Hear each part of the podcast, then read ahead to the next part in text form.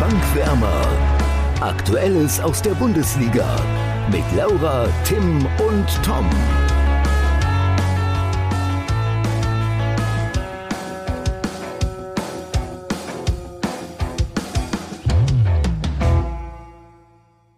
Die Hertha fällt zurück in alte Muster, Gladbach ist das neue Sorgenkind und Frankfurt klopft plötzlich oben an.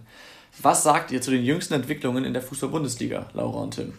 Wir können ja vielleicht erstmal darüber streiten, ob Gladbach das neue Sorgenkind ist oder nicht doch vielleicht Wolfsburg. Oder vielleicht auch beide. Es gibt einige Sorgenkinder, würde ich mal so behaupten. Ich würde mich auf beide einigen. Ja, ich würde mich auch auf beide einigen. Ja, bin ich bei dir. Aber die meine Wölfe haben natürlich nochmal zwei Punkte mehr als deine Gladbacher, ne? Von daher. Ja, die zwei Punkte. Die Fohlen kommen noch wieder. Und dann wird man am Ende Elfter und nicht Dreizehnter. Oder wo sie jetzt auch immer sind. Das, das ist das Ziel. Letzte Saison also war das Ziel für dich persönlich erster Platz für Gladbach und diese Saison Elfter. Ja. ja. Ja, man muss seine Ziele anpassen und seine Erwartungen. Alles klar. Dann lasst uns doch auf den 15. und den 16. Spieltag zurückblicken. Und wir starten natürlich mit dem 15. Spieltag. Ja, lass einfach direkt mit dem Topspiel starten. Oder eher gesagt mit dem Tippspiel.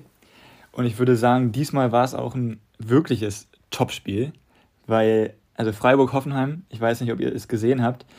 Ähm, aber bevor wir über das Spiel sprechen, ganz kurz die Tipps. Laura hat ganz mutig auf ihre Freiburger mit 3 zu 1 getippt. Tom 2 zu 1 für Freiburg und ich war wieder am nächsten dran mit äh, einem 2 zu 2. Allerdings hat die TSG aus Hoffenheim in Freiburg 2 zu 1 gewonnen und somit bekommt keiner einen Punkt.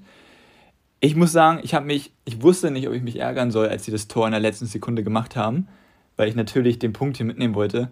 Aber es hat mich so gefreut für Hoffenheim. Ja, ja, also. Ja, mich jetzt nicht so. Ich. Man sieht ja auch, dass wir alle ein bisschen überrascht, also davon überrascht waren vielleicht, weil Hoffenheim zuvor nicht so auswärtsstark war und dann ist natürlich immer glücklich, so kurz vor Schluss so ein Tor zu machen, nach dem Standard auch noch vom, allein was den Zeitpunkt angeht, Tim, ist es glücklich, weil du yeah, so yeah. aufmüpfig guckst. Hä? Aber aufgrund des Spiels, aufgrund des Spiels muss man schon sagen, dass es, glaube ich, verdient war. Es war hinten raus zwar meiner Meinung nach ein ausgeglichenes Spiel und Freiburg hat auch durch Grifo einen Elfmeter verschossen, kann das selber eigentlich auch gewinnen. Aber ähm, gerade in der Anfangsphase, meine ich, war, war Hoffenheim einfach sehr stark und äh, ja, deswegen für mich geht der Sieg insgesamt in Ordnung. Also ich finde, Hoffenheim war über die kompletten 90 Minuten die deutlich bessere Mannschaft. Sie haben Freiburg komplett bespielt. Ähm, sie waren die spielstärkere Mannschaft, hatten deutlich mehr vom Spiel insgesamt, finde ich. Freiburg konnte auch nur durch den Standard ausgleichen, ähm, muss man auch mal dazu sagen. Und der Elfmeter schwach geschossen, aber überragend gehalten. Und es kann ja auch, also so eine Geschichte kann es auch wieder nur in der Bundesliga geben. Baumann, ehemaliger Freiburger, verlängert seinen Vertrag vor dem Spieltag und hält dann den Elfmeter. Ähm, und übrigens, es war, ich meine, es war der dritte Elfmeter in Folge, den Baumann gehalten Echt? hat. Ja, krass. Ich, ich, meine, ich hätte es ge ge äh, gehört, aber ja, also ich bin mir relativ sicher eigentlich. Und das ist schon krass, drei in Folge zu halten. Ja, nee, ich finde es einfach überragend von Hoffenheim, dass sie das jetzt quasi die letzten Spiele in diesem Jahr quasi nochmal so bestätigt haben. Und, dass sie, und ich hoffe, dass sie diesen Schwung quasi mit ins nächste Jahr mitnehmen. Absolut. Äh, kann, man, kann man nur zustimmen. Ich habe ja, glaube ich, auch Hoffenheim relativ hoch angesiedelt, zumindest im Vergleich Als einziger, ja. in unserer Tabelle am Anfang. Lass uns aber nicht zu ausführlich darüber sprechen, denn äh, der 15. Spieltag ist ja mittlerweile schon der vorletzte Spieltag. Äh, und ich würde sagen, wir kommen eher später zum, nochmal ausführlicher dann zum 16. Spieltag. Aber ein Spiel, ein Spiel des 15. Spieltags, boah, sehr, sehr um, umständlich gerade formuliert, müssen wir noch ansprechen. Und zwar äh, Leipzig unter dem neuen Trainer Tedesco gegen Gladbach. Äh, ein 4-1-Sieg für die Leipziger. Ich würde sagen, das war ein sehr einseitiges Spiel, oder? Ich, da kann man eigentlich gar nichts zu sagen, richtig, zu dem Spiel. Also nicht, wenn man es auch nur. oh doch. ja, aber ja, nichts Positives, also nicht über die Gladbacher. Nee, das stimmt. Ähm, also, also da, da möchte ich vorweggreifen, ich finde, also das 4 zu 1 ist wieder zu hoch. Ähm, haben wir jetzt ja. Ähm, also, nee, also ich, also ich finde, es war nicht alles, also ich finde, Gladbach wird zu schlecht geredet. Leipzig überragend gespielt unter dem Trainer.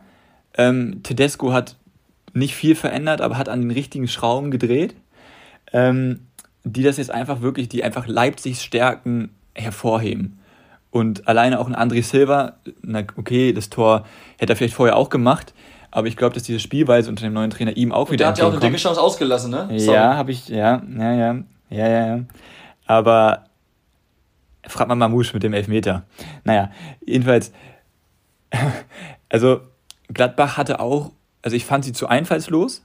Also es war immer so wirklich Hauptsache erstmal schnell in die Tiefe spielen und dann wird der Ball von Stinde klatschen gelassen oder Embolo dreht sich auf oder sonst was. Und sie hatten nie diese Situation, dass sie es wirklich mal konsequent gespielt haben. Ich finde, ab und zu haben sie es schon mal gut den Ball laufen lassen, aber dann haben sie es, finde ich, auch in der Restverteidigung oft so schlecht gemacht, weil Leipzig die Tore, wenn man sich das mal in den Highlights anschaut, die Tore sind eigentlich nur immer mit drei Spielern von Leipzig entstanden. Es waren immer nur drei Spieler involviert, weil es einfach gereicht hat gegen die Restverteidigung von Gladbach. Genau, sie sind aber extrem gleich hinter die Kette gekommen. Das war ein Selbstläufer, kann man fast sagen, oder? Ja, schon. Also, was ich, also, geht. Also, das würde ich jetzt gar nicht als, also am, am Ende ist es klar, dass sie leicht hinter die Kette kommen, weil dann machen sie auf.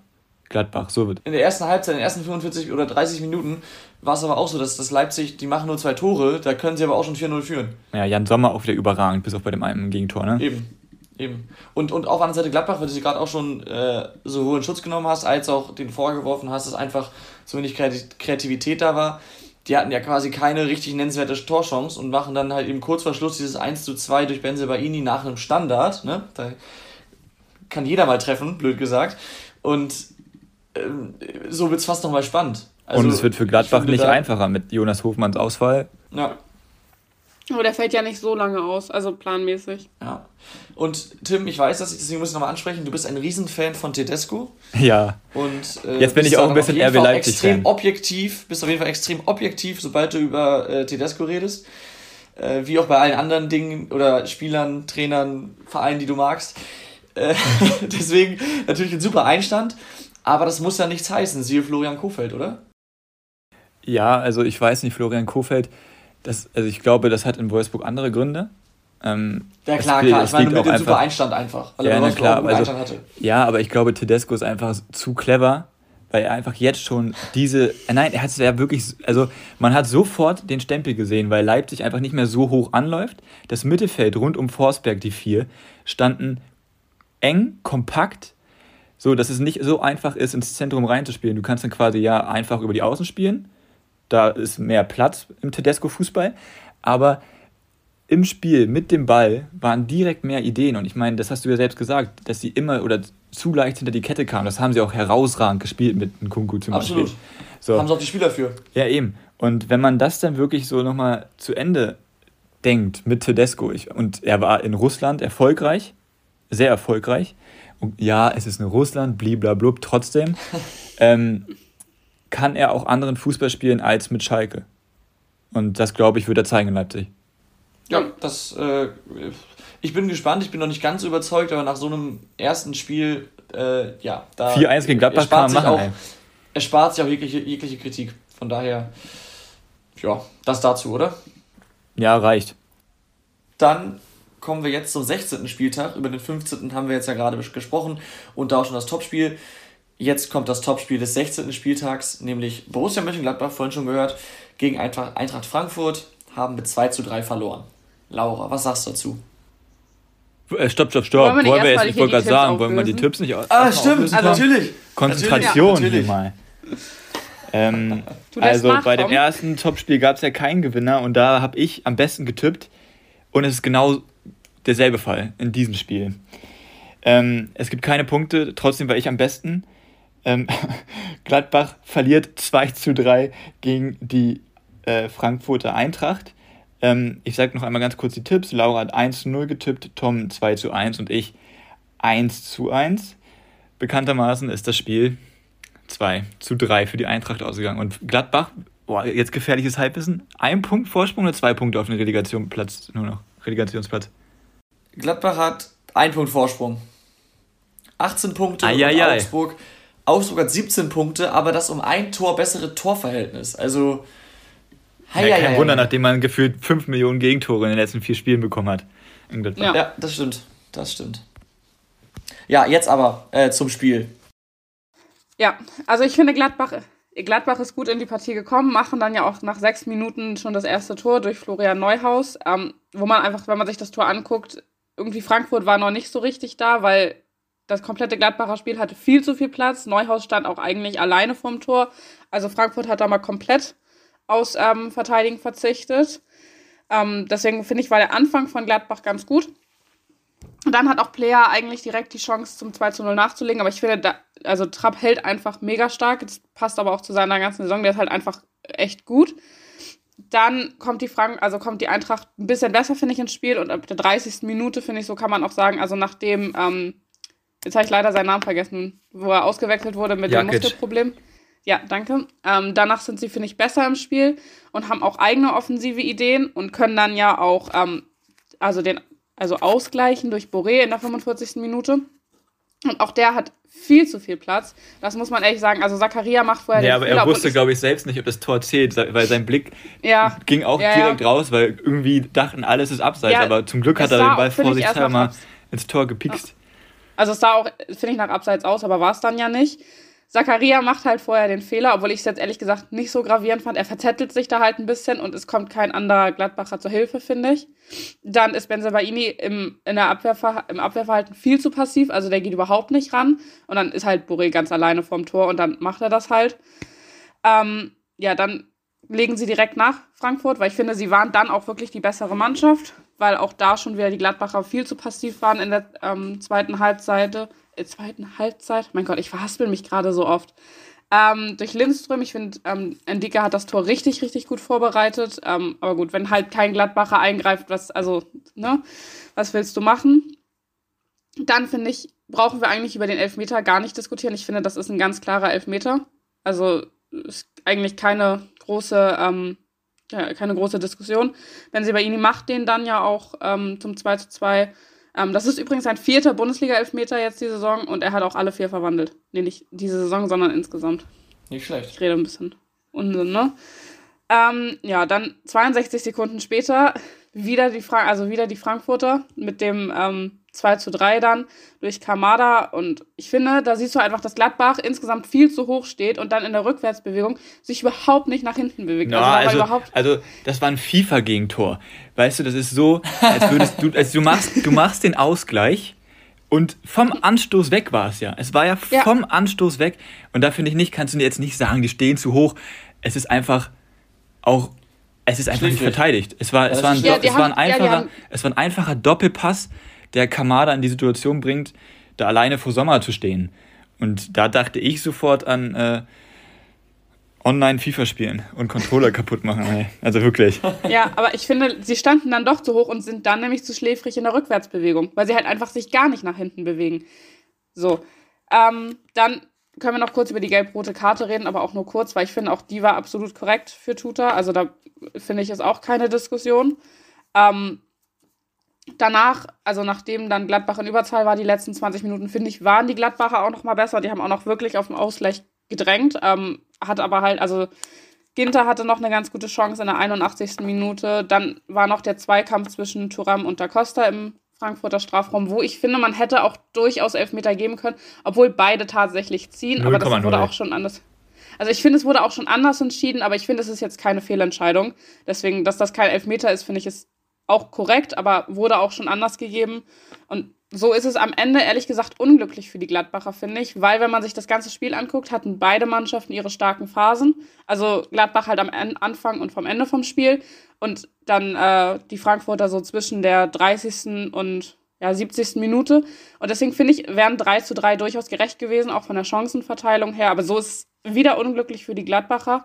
Und da ist jetzt halt wirklich die Kacke richtig am Dampfen, ne? Ja, also so ich, würde es, ich würde es zu 95% unterschreiben, was du gesagt hast. Ähm, ich finde, Adi Hütte hat nach dem Spiel gesagt, es ist eine unverdiente Niederlage. So weit würde ich nicht gehen. Ähm, es ist ein verdienter Sieg für die deutlich besser eingespielte Mannschaft in meinen Augen. Du hast jetzt gesagt, am Anfang war Frankfurt nicht so gut drin. Das stimmt, sie hatten keine Chancen. Gladbach hat das Spiel bestimmt. Aber was ich, was ich da gut fand, war, dass Frankfurt, die standen gut. Also es war jetzt nicht, dass Gladbach Chancen en masse hatte. Und das nicht. Ähm, Frankfurt hatte oft gefährliche Balleroberungen, hat dann aber das nicht vernünftig äh, ausgespielt oder kam dann halt nicht zu den Torchancen. Und das 1-1 war natürlich zum perfekten Zeitpunkt. So, und dann, daran hatten die Gladbacher auch zu knabbern. Ganz klar.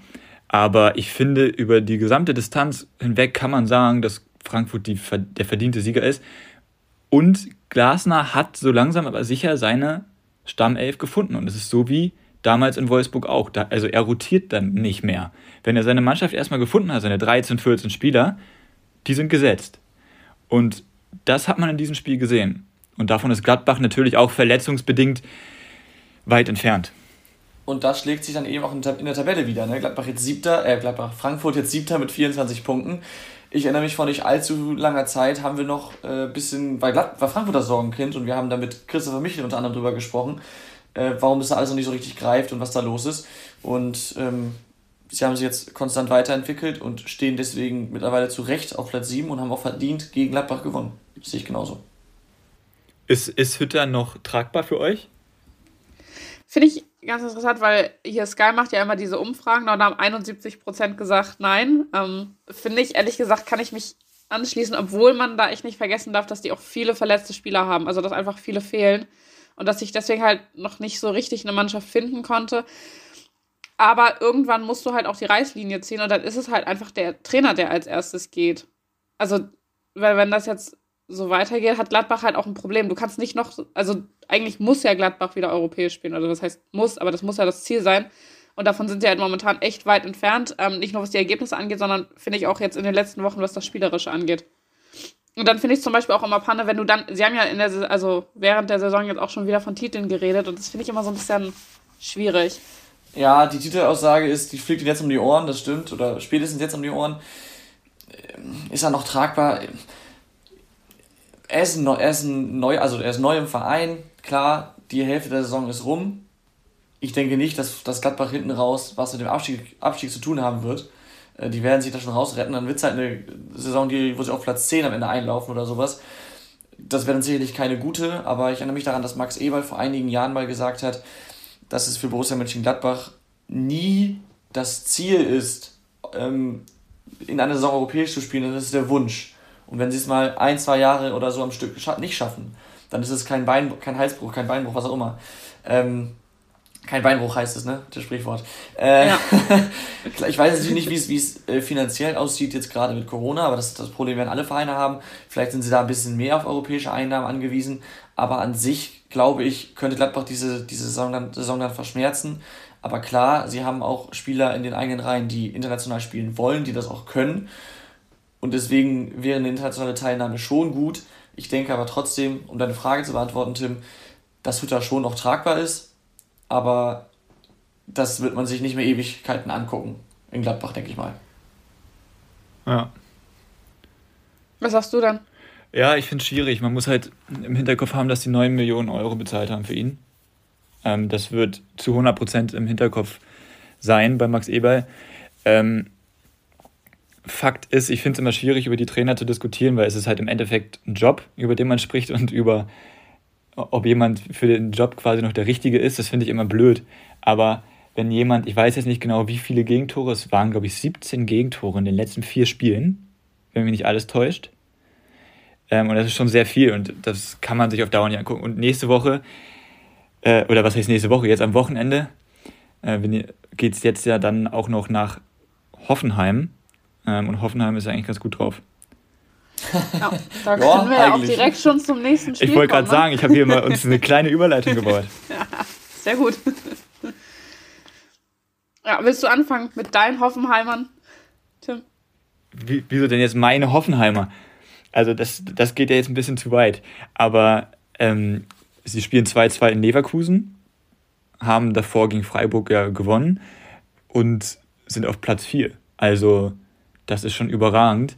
Äh, und man muss natürlich 2-2 nach 0-2 Rückstand. Entschuldigung. Ja, aber das kann, also das hat Patrick Schick nach dem Spiel auch gesagt, das hat Leverkusen hat er zum zweiten Mal in Folge ein 2-0 verspielt. Ja. Und das kann dann auch kein Pech mehr sein irgendwann. Das ist dann auch einfach nee, nee, schlecht. Klar. Vor allen Dingen, wenn es die letzten 10 Minuten auch sind. Ne? Also ja, wobei man aber man sagen muss, ich finde, Hoffenheim war im gesamten Spiel und vor allem in der zweiten Halbzeit, spätestens als ein Kaderabek reinkam, sowas von überlegen, sodass ich den halt sogar fast er den Sieg gewünscht hätte.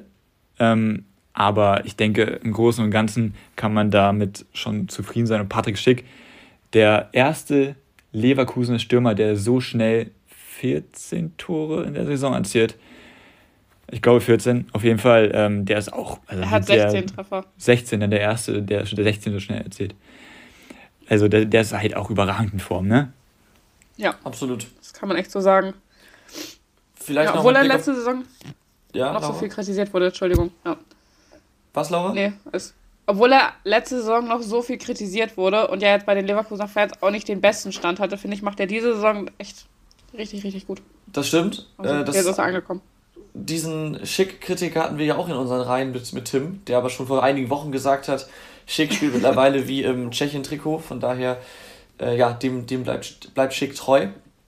Ähm, ich würde zum Spiel noch eine Sache sagen wollen, und die ist gar nicht mal so unwichtig, denn das Spiel ist mein Spiel des Spieltags. Einfach aus dem Grund, dass Ah. es ein sehr rasantes Spiel war. Es ging hin und her. Ähm, ich fand es auch, äh, auch beim Stand von 0-2 noch spannend. Und dann wurde es ja auch sehr schnell sehr spannend mit den zwei Toren innerhalb von drei Minuten, glaube ich, da für Hoffenheim. Und äh, ja, war einfach äh, schön anzusehen, zwei offensive Mannschaften und deswegen mein Spiel des Spieltags. Kann man machen, ne? Kann man so gelten lassen. Ist okay. Das ist ja nett von euch. Gut, dann lass, uns, dann lass uns schnell weitergehen zu deinen Wölfen, Tom. Ja, genau. Schon wieder verloren, was ist da los? Ja, ich muss sagen, das Spiel erinnert mich so rein vom Verlauf, auch wenn es ein bisschen anders war. Das Ergebnis ist auch das gleiche, aber so ein bisschen an, an Gladbach gegen Frankfurt. Wolfsburg kommt eigentlich auch gut rein, geht auch in Führung relativ früh. Und da ist mir aufgefallen, was mir auch Mut gemacht hat. Ich dachte, es könnte so ein Spiel sein, wo sie den Turnaround schaffen. Ähm, sie waren vor allem im, im Tempo halt sehr, sehr stark, machen auch das 1-0 und später das 2-1 nach Kontern. Das ähm, hat mir schon sehr gut gefallen. Aber dann sind sie sowohl in der ersten Halbzeit als auch vor allem später gegen Ende des Spiels dann zurück in alte Muster gefallen, beziehungsweise haben bekannte Schwächen gezeigt. Und dann verlierst du halt 2-3 gegen Köln, die vorher noch kein Auswärtsspiel in dieser Saison gewonnen haben. Das ist äh, Modest wieder herausragend. dazu sagen. Modest wieder da herausragend. Auch dass das 2 zu 3 für Köln dann in der 89. fällt, das, ja, Kacke ist am Dampfen, hast du Scheiße am Schuh, hast du Scheiße am Schuh, sucht euch was aus. Äh, trifft halt zu, aber es ist halt dann irgendwann auch nicht mehr komplett Pech. Und wenn man sich mal anguckt, dass dieses Tor wieder nach einer Flanke entsteht, wo man sagt, ja, Köln ist die flankenstärkste Mannschaft der Liga, aber dann muss man doch irgendwie, ich weiß, es klingt dumm, aber irgendwie musst du dann beim Stand von 2 zu 2, kurz vor Schluss, wenn du in der Situation bist, in der du gerade bist als, als VfL Wolfsburg, einfach diese Flanken verhindern. Und das machen sie nicht Ja, und so verlieren sie aber jetzt. es geht ja nicht mehr darum, es geht ja nicht darum, die Flanken dann immer zu verhindern. Oliver Glasner hat es letzte Saison so gesagt. Du hast da jetzt einen Bornau und einen Lacroix hinten drin, ja? Glasner hat gesagt, flank gerne rein, die werden wieder rausgeköpft. Und Wolfsburg ist eigentlich dazu in der Lage. Aber da muss man sich mal die Decoded-Folge bei The Zone anschauen. Modest. Tim- Tim, Schaut euch mal die Modest-Tore an. Stopp. Der ist immer einen Schritt weg vom Gegenspieler. Der muss sich nicht mal wirklich äh, Schulter an Schulter irgendwie im Kopfballduell durchsetzen. Er hat immer genug Platz quasi, um den Ball ganz entspannt einzunicken. Es ist echt faszinierend, wie er es jedes Mal schafft. Und das gegen Bornau zum Beispiel, der jetzt nicht der schlechteste Innenverteidiger ist eigentlich. Außer jetzt diese Ja. Saison. Nicht unbedingt. Du, du hast recht, man muss nicht jede Flanke verhindern. Aber gerade wenn du eine Mannschaft hast, die nach Flanken sehr gefährlich ist, dann solltest du zusehen, dass du vor allem in der Schlussphase nicht mehr unnötig Flanken bekommst. Und gerade wenn du, jetzt wenn du schon sagst, wenn ein, äh, wenn The Zone, was sich auch der Gegner leisten kann, den gegnerischen Stürmer schon decodet, dann kannst du es auch mal anwenden und dich daran orientieren. Ich glaube, das Material hatten sie auch. Aber ähm, was, worauf ich nochmal jetzt ganz, ganz stumpf hinaus möchte, ist das, was ich nicht gut finde an Florian Kofeld. Ähm, Was? Weil er, er jetzt schon wieder die Herangehensweise komplett verändert hat. Er hat gesagt, also muss man sich wirklich als VfL Wolfsburg so sehr am Gegner orientieren, dass man quasi jetzt wieder die Aufstellung verändert und auf Konter spielt. Wolfsburg hatte gerade mal irgendwas mit 30% Ballbesitz. So, nachdem die letzten Spiele immer gesagt wurde, wir wollen mutig mit dem Ball spielen. Jetzt sagt er, und das erinnert mich so ein bisschen an seine Bremer Zeit, als dann gesagt wurde, okay, nee, das mit dem Ballbesitz funktioniert nicht. Wir stellen unser Spiel jetzt um. Wir stellen jetzt auf Konter um und da musst du aber dementsprechend auch erstmal sicher stehen. So, und dann stellt er die schnellsten Spiele auf, die er hat, klar, keine Frage, aber das finde ich einfach nicht gut. Und was Wolfsburg letzte Saison ausgezeichnet hat, Ja, warte, Tim, lass uns kurz bei der Sache bleiben mit Kofeld. Ja, aber das, das hat was mit Kofeld zu tun, was ich jetzt sagen Ach so, okay, ja, dann, dann sag, dann sag. Er rotiert viel zu viel in meinen Augen. Letztes Jahr bei Wolfsburg war es so, dass ich glaube, sieben Spieler, ich habe das gehört, sechs oder sieben Spieler, 75% aller Spiele in der Startelf standen. Sprich, kaum rotiert wurde, so wie Oliver Glasner es in Frankfurt auch macht. Und genau diese Spieler sind jetzt in der Situation, dass so viel rotiert wird. Und ich weiß nicht, ob es wirklich so sinnvoll ist, so oft was an der Startformation. Klar, es sind auch welche verletzt, aber bitte, der Kader ist so gut. Und das ja, finde ich schwierig. Ich gebe dir in beiden Punkten recht. Ich möchte aber dazu sagen, und das ist jetzt nicht unbedingt zu 100% meine Meinung, aber das muss man berücksichtigen, dass wenn es nicht funktioniert und du nichts änderst und es funktioniert weiterhin nicht, dann ist ganz schnell eine Situation da, wo man sagt, äh, der findet sich damit ab, der macht gar nichts, was soll das? Also wie oft wird bitte schön kritisiert, wenn es nicht läuft und dann ein Trainer nichts verändert, dass man sagt, wie kann es sein, dass er bei einer schlechten Leistung in der Vorwoche oder jetzt am, am Vorwochenende, ähm, wie kann es da sein, dass er nochmal auf die gleiche Mannschaft, das nochmal auf die gleiche Art und Weise versucht und vielleicht fehlt dieser Mannschaft aktuell auch einfach, jetzt Stichwort Ballbesitz, die nötige, das nötige Selbstvertrauen und dann ist halt seine Aber das Selbstvertrauen bekommst du nicht rein, wenn nein, nein. wechselst die ganze das Zeit. Bekommst du über, das bekommst du über, über Erfolgserlebnisse. Und wenn dann seine Herangehensweise ist und er denkt jetzt im Spiel gegen den 1. FC Köln, könnte man eventuell über Konter erfolgreich sein, dann gibt ihm das Recht, sobald er es dann schafft, das Spiel zu gewinnen. Und danach sah es ja auch aus. Also zwischenzeitlich sind zweimal in Führung gegangen. Das war jetzt aber Konter. nicht herausragend. Nein, natürlich nicht. Aber nochmal, äh. ich kann deine Kritik verstehen. Das stimmt auch. Ja, man kann nicht immer alles umstellen und so weiter. Aber wenn man nichts verändert, wird es eventuell auch nicht besser. Also es ist halt. Ja, aber im, es im kommt Endeffekt ja gibt dir der Erfolg recht. Mal ist das eine richtig, mal das andere. Das kann man so pauschal nicht sagen und du weißt es halt vorher was, einfach nicht. Ja, Tom, das stimmt, aber worauf ich hinaus möchte ist, muss der VfL Wolfsburg mit diesem Kader, das ist eine Ansammlung von hochbegabten Fußballern, auf einmal anfangen, auf Konter gegen den ersten FC Köln zu spielen. Die sind gut, ja, aber du hast selbst gesagt, das war jetzt deren erster Auswärtssieg. Und bei allem Respekt, die sind jetzt nicht so überragend, dass man sagen muss, als VfL Wolfsburg mit Lukas Metscher, mit Waldschmidt, mit Weghorst, mit Arnold, dass man da auf einmal anfangen muss, auf Konter zu spielen. Also, ich weiß um nicht, das ist die falsche Herangehensweise. Um die Frage zu beantworten, ob man das muss, nein, muss man nicht. Ich wollte nur sagen, dass es eben auch die andere Sichtweise gibt und dass man halt ja, immer beides betrachten muss. Und wo du es gerade sagst, mit Lukas Metscher fällt jetzt mehrere Wochen aus. Ja, bitter. bitter. Spaß, das ist ja blöd im Podcast. Ja. Ähm, und dann auch noch als nächstes gegen Bayern. Also das, äh, gute Nacht, Marie. Ich ja. ja, und mich, ich wollte mich da auch noch mal kurz einblenden, weil ich finde, dass wenn du mit einer Mannschaft wie Wolfsburg, die halt momentan eh schon unsicher sind, da jede Woche das Konzept änderst, also wie du halt spielst und auch die Mannschaft, dann bringst du da ja auch keine Ruhe rein. Also vielleicht wäre tatsächlich einfach mal die Idee, einfach mal wirklich zu sagen, okay, wir konzentrieren uns auf unser Spiel und gucken, was dabei rauskommt. Also einfach, dass halt Florian Kofeld jetzt erstmal sagt, okay, wir machen das mit Ballbesitz und versuchen da unsere Idee durchzubringen und dass man halt mal über einen längeren Zeitraum versuchst. Und ich finde auch tatsächlich, dass du gegen äh, Köln wirklich nicht auf Konter spielen musst. Also ohne da jetzt. Also natürlich Köln. ist es clever, mit schnellen Spielern zu spielen, weil sie halt so offen stehen. Ne? Aber okay, darf ich erstmal ganz kurz mein Spiel des Spieltags sagen? Ja, gerne. Mein Spiel des Spieltags ist Dortmund gegen Fürth. 3-0. Was? Ach so, ja, weil so viel passiert ist. Ja, weil Erzähl ich mal, was ist da so passiert? Holen wir alle ab. Also, erstmal, es fängt damit an, äh, Bellingham hätte eigentlich die gelb-rote Karte bekommen müssen hat ja auch nochmal der Schiri-Experte bei Sky auch nochmal unterstrichen.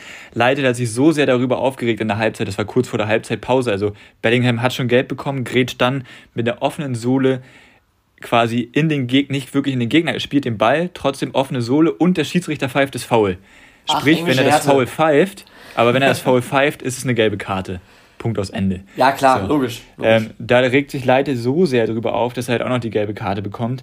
Und die Fürther suchen wirklich, wie die Dortmunder nach der Niederlage gegen Bayern, die Schuld beim Schiedsrichter, weil auch der Sportdirektor oder der Manager Azusi, oder wie man ihn richtig aussprechen mag, ähm, wirklich den Handelfmeter äh, überhaupt nicht eingesehen hat, den allerdings alle anderen Fürther eingesehen haben, so dass er sogar mit dem Sky-Kommentator während des Live-Spiels, also die saßen relativ nah anscheinend, die haben darüber diskutiert, ob es wirklich ein Handelfmeter war. Das hört man, also ich weiß nicht, ist dem einen oder anderen Hörer vielleicht aufgefallen, weil man es während des Live-Spiels tatsächlich halt auch gehört hat. Und es war so herrlich, weil er dann gefragt hat, ja, wie sieht denn das Regelwerk aus und so. Und das Spiel war jetzt nicht herausragend, das wäre typisch Dortmund. Die schlechten Spiele gewinnen sie, die guten gewinnen sie nicht. Ähm, hm. Und, ach so, stimmt, und der Rose gegen Hamann-Krieg, der noch nicht zu Ende erzählt ist, würde ich mal sagen. Ähm, also was da alles dabei ist, wirklich, da könnte man wirklich auch von Borussia Dortmund Hollywood sprechen diesmal. Ja, ganz kurz zum Rose-Hamann-Krieg, äh, für die, die es nicht mitbekommen haben. Äh, Marco Rose hat sich sehr darüber aufgeregt, dass Didi Hamann seit Wochen immer und übermäßig den BVB kritisiert und dabei auch einzelne Spieler wie zum Beispiel Marco Reus heraushebt. Das ist so die, die Grundthematik. Ich finde, ne?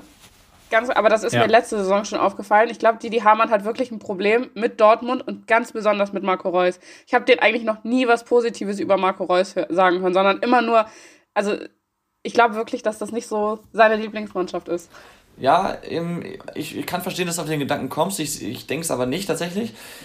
Also er hat schon positive Sachen über Dortmund gesagt. über, Du bist ja auch ein Didi Hamann Ultra. überzogen. ne? Nein, nein, nein, nein, stopp, lass mich, lass mich ausreden. Er hat, er hat auch positive Sachen über, über, über Dortmund, über Marco Reus gesagt, aber es stimmt, seine Kritik trifft sehr, sehr auf den BVB und äh, wenn ich jetzt mal mich in ihn hineinversetzen möchte, dann liegt es wahrscheinlich daran, dass er auch einfach Spannung haben will in der Bundesliga und dann ist der BVB Aha. die erste Adresse, an die man denkt und irgendwie schaffen die es jedes Jahr auf eine neue Art und Weise, den Spannung liebenden Fan zu enttäuschen, weil sie früher oder später irgendwie Bist nachher was, noch, ver- was, ver- bist was nachher noch mit äh, Didi Hamann verabredet zum Kaffee trinken? Nein, stopp. Ich habe doch gar nicht, dass ich es genauso sehe. Ich bin auch noch nicht fertig. Nur deswegen kommt es, glaube ich, dazu, dass er sie so oft kritisiert und dass er halt, sobald mal was nicht läuft, direkt draufhaut. Ich glaube, eigentlich mag er den BVB sehr gerne und wünscht sich einfach, dass sie es endlich mal packen, dass sie erfolgreicher sind und er ist vielleicht persönlich auch ein bisschen enttäuscht darüber, dass es nicht gelingt. So, und jetzt, um diesen Krieg mal, äh, den Krieg, die Diskussion zu bewerten, ähm, ich finde, Rose hat sicherlich nicht Unrecht. Äh, Hamann übt sehr viel Kritik und übertreibt vielleicht auch mal ein bisschen, was den BVB angeht oder was auch Einzelspieler angeht.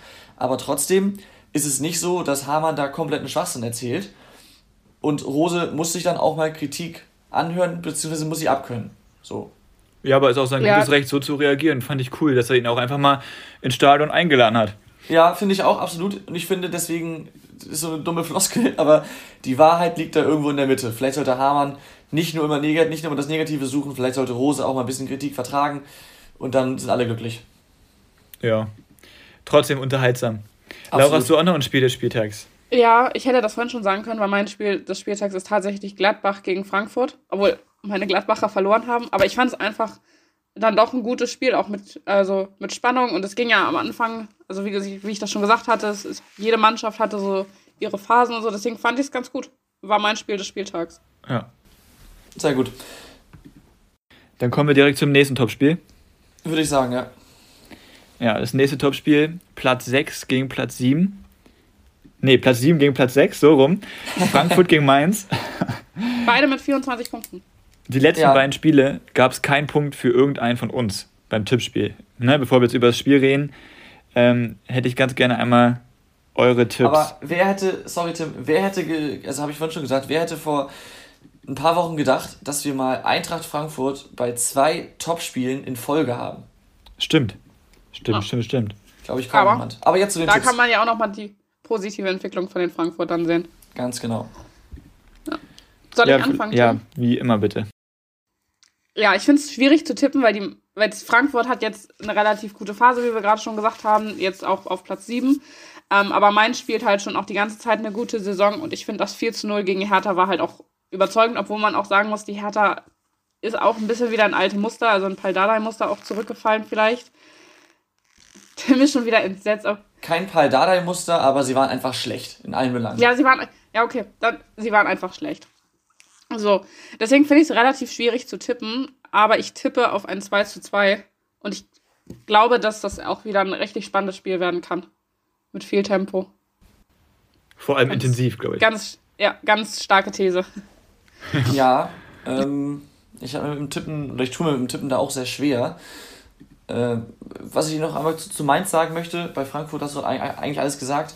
Bei Mainz, die sind ja sehr, sehr stark gestartet in die Saison, waren dann so ein bisschen eingebrochen und sind jetzt wieder solide. Und ich finde, man merkt jetzt, Mainz gewinnt ab und zu mal, sie verlieren ab und zu mal, sie spielen mal unentschieden. Dann merkt man einfach, genau, die sind jetzt genau da, wo sie hingehören. hingehören. So Platz 6 bis 9, da werden sie sich einpendeln, da werden sie sich bleiben. Äh, da, werden sie sich, da werden sie auch bleiben. So. Ähm, das äh, finde ich bemerkenswert einmal. Und jetzt zu meinem Tipp. Ich glaube trotzdem, dass die Mainzer verlieren in Frankfurt. Und zwar mit 2 zu 1. Also Tom, du, du schimpfst jedes Mal auf 2 zu 1. Und wenn ich immer die letzten Seiten durchblätter, wie oft du 2 zu 1 diese Saison gesagt hast. In letzter hast, Zeit echt sehr oft. Unfassbar. Aber Tim, ähm, freu dich doch, ich habe bisher mit 2 zu 1 noch nie richtig gelegen, glaube ich. Ja. Und die Punkte geholt. Ja, ja also ich, also ich finde das Spiel auch super schwierig. Ähm, ich glaube, das hat jetzt jeder von uns dreien gesagt. Ähm, aber also ich, also ich finde nicht, dass Mainz irgendwann eingebrochen ist in dieser Saison. Ich, sie spielen eine solide Saison, sie stehen auf Platz 6. Klar gab es ab und zu mal einen Rückschlag, aber eingebrochen klingt jetzt, da denke ich ja, an sorry, Wolfsburg. Da denke ich an Wolfsburg. Ja, war zu drastisch formuliert. Ich meinte einfach, dass sie einfach mal nicht so Erfolgserlebnis hatten. Ja, ey, keine Ahnung, keine Ahnung, keine Ahnung. 1 zu 3. ah, ich dachte, jetzt 1 zu 2, das wäre witzig gewesen. Ja, nee, ist egal. Sobald Mainz gewinnt, habe ich gewonnen. Wobei ich hoffe, dass Frankfurt gewinnt, ähm, weil ich hoffe einfach nur, dass sie den Schwung quasi jetzt mitnehmen. Weil ich finde einfach Oliver Glasner und Frankfurt ist irgendwie, gefällt mir. Ja. Mit Blick auf die Zeit sollten wir schleunigst zu den Rubriken kommen, aber eins will vermerkt sein, es steht ein weiteres Topspiel an, nämlich mit Freiburg gegen Leverkusen, Fünfter gegen Dritter. Äh, auch das sollte man sich, glaube ich, zu Gemüte führen. Werden wir dann nächste Woche wahrscheinlich drüber sprechen. Und kommen dann jetzt zu den Rubriken, oder? Ja, und was ich noch erwähnen möchte, Hoffenheim-Gladbach muss man, auch, muss man sich auch anschauen, glaube ich. Wollte ich nur noch mal sagen. Weil ich glaube, also Gladbach muss einfach. Und es war ja schon eine Steigerung zu erkennen im letzten Spiel. Und Hoffenheim, ich könnte mir schon vorstellen, dass sie jetzt auch auf dem Champions League-Platz überwintern wollen. Und zu Hause so. sind sie ja ganz gut, habe ich gehört. Ja, hast du gut gehört. Hast du, da hast du sehr verlässliche Quellen. Dann kommen wir jetzt zum Gewinner der Woche. Ja, Laura, ja. willst du anfangen? Ja, ich fange an. Also ich habe einmal ähm, ganz kurz und knapp Serge Gnabry, weil der jetzt beim 5 zu 0 gegen Stuttgart an allen fünf Toren beteiligt war. Das finde ich ist schon sehr, sehr stark. Drei direkt, zwei vorbereitet. Sorry. Ähm, und ich habe noch Patrick Schick und ich habe dazu auch mal ein paar Statistiken rausgesucht. Und zwar ist es jetzt der achte Treffer in Serie und der Rekord in der Bundesliga sind zehn Treffer in Serie. Ich habe mir leider nicht aufgeschrieben von wem, aber. Ich würde vermuten Lewandowski. Nee, tatsächlich nicht. Der ist oh. in der Statistik gar nicht drin. Ähm, was mich auch gewundert hat, also weil die anderen Plätze auch alle acht Treffer haben. Aber er ist jetzt jedenfalls Platz zwei und wenn er jetzt halt nächste Woche auch nochmal trifft und dann auch, also egal, ihr wisst, also er kann diesen Rekord halt brechen. Dazu ist es halt sein 16. Treffer im 13. Einsatz, was auch, finde ich, richtig, richtig gut ist. Zumal Lewandowski nur zwei Treffer mehr hat mit 18 und Erling Haaland zum Beispiel nur 13, obwohl der auch weniger Spieler hat durch seine Verletzung. Und er hat eine Abschlusseffizienz von 5,5 und das ist auch richtig, richtig gut. Also damit ist er auch auf Platz 1 der Statistik. Gefolgt von Erling Haaland mit 4,9. Deswegen auch noch ein Gewinner der Woche. Hat er geschickt. Vielen Dank, Laura, dass du so eben alle Statistiken, die es jemals im Fußball gab, aufgezählt hast. Ja. Ähm, ich habe mich beschäftigt. Nee, aber äh, dementsprechend ist, sind deine Gewinner der Woche mehr als gerechtfertigt. Ich habe auch Serge Gnabry, aus den gleichen Gründen, muss ich nicht mehr zu erzählen, außer dass ich ihn bei Comunio habe. Da habe ich mich drüber gefreut. Ich habe auch Musa Diaby und der hat gelb-rot gesehen, also von daher, naja. Ähm, dann mein zweiter Gewinner ist äh, Angelo, sein Vorname meine ich, äh, Stiller von der TSG Hoffenheim, denn der hat sein erstes Bundesligator erzielt für die TSG. Zum 1 zu 2 war es, glaube ich, das Tor. Und äh, er ist deshalb auch Gewinner, weil er sich vor einigen Wochen äh, in einem Interview mal geäußert hatte und gesagt hat, dass er schon sehr enttäuscht war, dass er bei Bayern, denn von denen ist er zu Hoffenheim gekommen, dass er da keine Chance bekommen hat in der Profimannschaft und da war er ein bisschen enttäuscht. Jetzt ist er in Hoffenheim, spielt regelmäßig, macht sein erstes Tor, deswegen mein Gewinner. Ja, meine Gewinner der Woche sind beide nicht vom 16. Spieltag, sondern vom 15. Spieltag noch, ähm, weil, ich die, weil ich die einfach zu herausragend fand. Kann man vielleicht drüber diskutieren? Fangen wir an. Ich habe einen HSV-Spieler seit einer Million Jahre mal wieder. Ich habe es lange nicht mehr Glatze. gemacht. Äh, nein, es ist nicht Glatze, es oh. ist ein Jubiläum. Und ich weiß, zweite Liga ist so eine Sache, aber muss man annehmen. Und die Marke von 100 Zweitligaspielen finde ich schon ganz schön. Ähm, und das beim HSV äh, oder das hat beim HSV Bakary Jatta geschafft. Von daher herzlichen Glückwunsch an Jatta. Ähm, und der zweite Gewinner der Woche spielt bei der Hertha und heißt Jovetic. Und da könnt ihr nichts gegen sagen. Also bitte, der hat, was der für Tore gemacht hat. Ja. Ein herausragender Spieler. Wenn ich den Fußball spielen sehe, denk, also das ist doch, also der kann einfach kicken. Jetzt gegen Mainz musste er früh raus, weil er verletzt war. Alles schon War gut. wirklich verletzt? Ja, ja, ja. ja, okay. ähm, aber die Tore davor, also bitte, herausragend gut. Ja, Tim, ich wollte gerade sagen, mit Blick auf den 15. Spieltag kann ich dir nur zustimmen. Der 16. und die Verletzung schmälert natürlich einfach, dass er der Gewinner der Woche ist, weil mit einer Verletzung hat man wenig gewonnen meistens. Aber trotzdem Wird nicht lange ausfallen, recht. hoffentlich. Bitte? Wird hoffentlich nicht so lange ausfallen. Alles klar. Gut. Ähm, das wären die Gewinner, ne? Ja. Lass uns gerne mit den Schätzfragen weitermachen. Die habe ich heute vorbereitet und die sind. Also, ich will nicht zu viel verraten, aber ich finde sie sehr gut. Kann auch sein, dass ihr sie blöd findet. Mal schauen. Seid ihr bereit? Wir fangen Ja. ganz einfach an. Und zwar folgende Frage: Wie viele Fußballligen gibt es in Deutschland? Okay, äh, jetzt frage ich wieder blöd nach. Zählst du dann aber Regionalliga Nord, Ost, West und so weiter? Zählst du das als, als Das eine, ist eine als Liga. oder als, als eine Liga? Okay, gut. Ja, ist ich ja ein- wollte ja nur sicher ja. gehen. Möchtest du anfangen, Tom? Oder soll ich anfangen? Fang nur mal an. Ich würde, also ich bin mir jetzt nicht ganz sicher, aber ich würde sagen, es sind schon, wenn du das halt alles als eine zählst, 16, also 16 verschiedene Ebenen. Also weißt du, ne? Ähm, also, ich kann es gerne nochmal erklären. Ja. Wie viele einzelne Fußballligen gibt es in ganz Deutschland? Ach so, dann zählst Also- du sie doch getrennt. Also Immer Regionalliga. noch.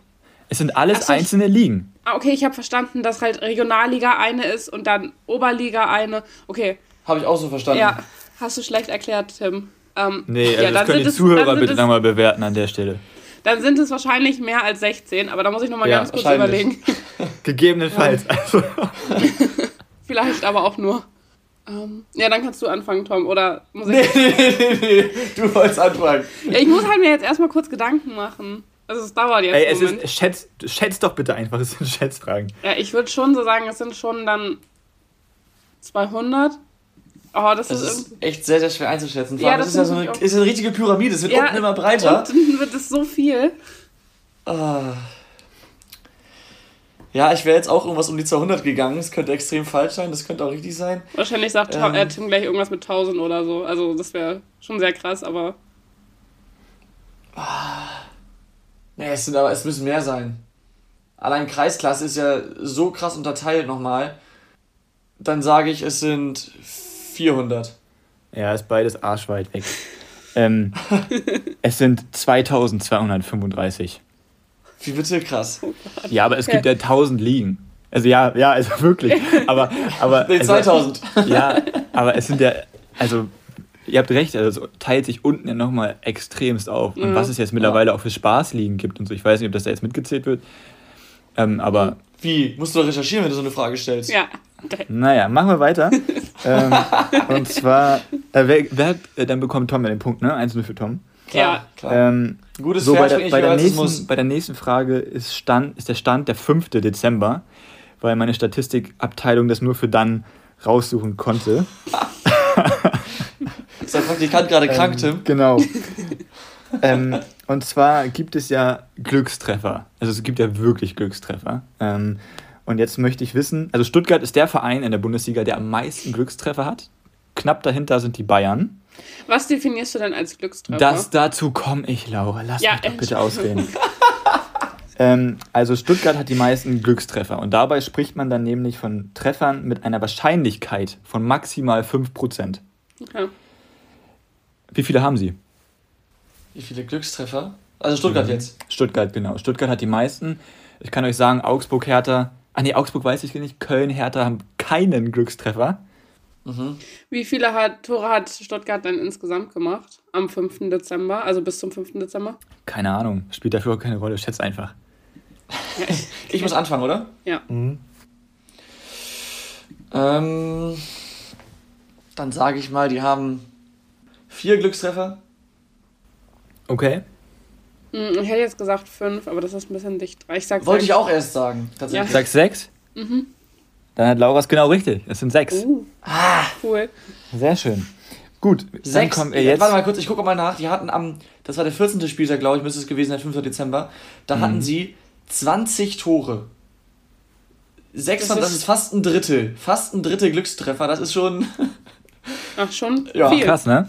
Guck mal, hier nimmt man richtig Ja. was mit aus meinen Schätzfragen. Wir kommen jetzt zur absoluten Weltklasse-Spitze. ähm, auch ein schönes Wort.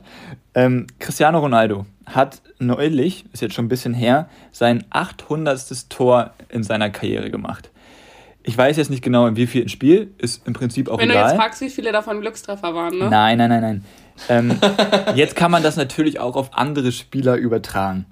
Und dann nehmen wir mal einen anderen Spieler genauer unter die Lupe, nämlich Franco Di Santo. Franco Di Santo Oh, war ja, Di Santo. Ähm, ähm, ich weiß nicht, wie viele Tore er in seiner Karriere gemacht hat.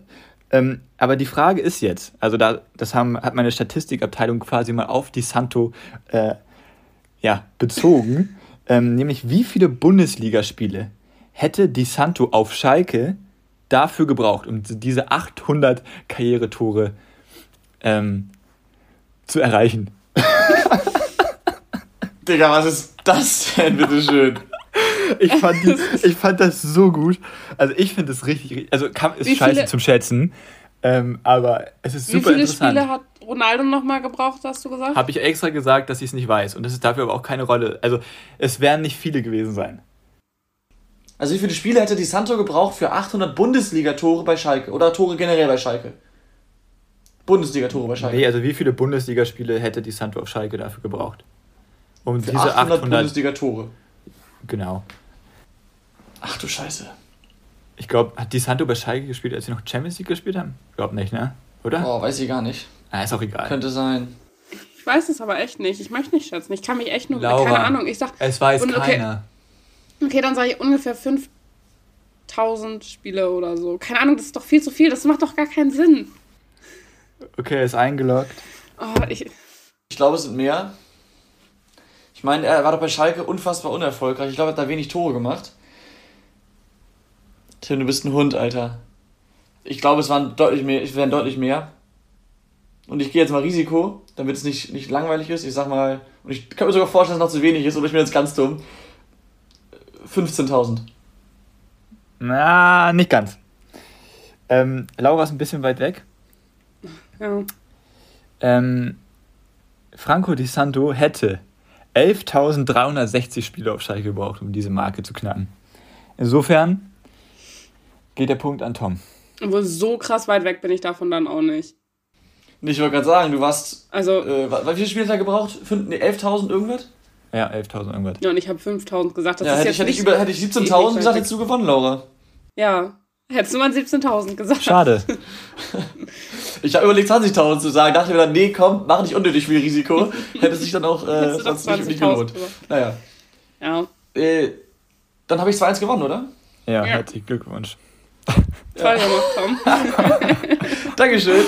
äh, Tim, es waren, es waren Schätzfragen, da hat man zum Teil was mitgenommen, andere waren einfach komplett hirnrissig und hatten null Mehrwert, aber waren ganz unterhaltsam. Ich, Ich möchte jetzt nicht gerade fand sagen, so lang, also wir hatten schon lange nicht mehr so gute Schätzfragen. Äh, immer schön Selbstlob, ne? also Tim, ich hatte letztens sehr gute Schätzfragen, falls du dich erinnerst, aber gut, lass uns das lassen. Ich weiß nicht mehr. Ähm, zum, Teil, zum Teil lehrreich, zum Teil Humbug. Äh, das fasst die Folge vielleicht ganz gut zusammen. Äh, wie immer, vielen Dank an alle Zuhörer fürs Einschalten und bis nächste Woche. Ciao, ciao. Haut rein. Tschüss. Die Bankwärmer. Aktuelles aus der Bundesliga. Mit Laura, Tim und Tom.